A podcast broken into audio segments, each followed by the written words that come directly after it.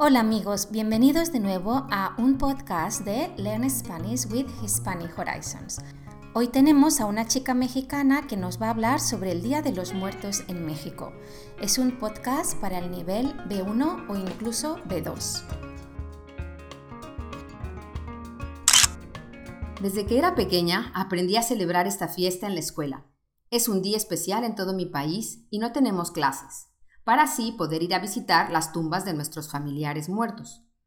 Todo el cementerio está decorado con velas y flores, y algunos pasan la noche con sus familiares durmiendo cerca de sus sepulturas.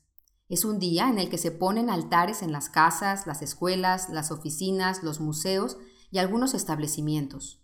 En estos se pone la foto de la persona fallecida, su comida preferida y algunos de los objetos que usaba.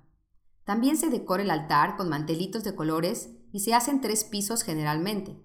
Para llegar al altar se pone un camino de pétalos de flores de cempasúchil que son amarillas y sirven para que el muerto venga de visita y coma lo que quiera.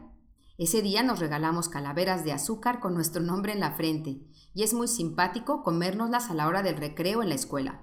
En los periódicos también salen algunos versos dedicados a la muerte y algunos políticos o personajes de la literatura. Hay un personaje famoso que se llama La Catrina, que es una caricatura de una calavera. Desde 2019 hay un desfile en la Ciudad de México y es más un espectáculo para atraer a los turistas que una tradición.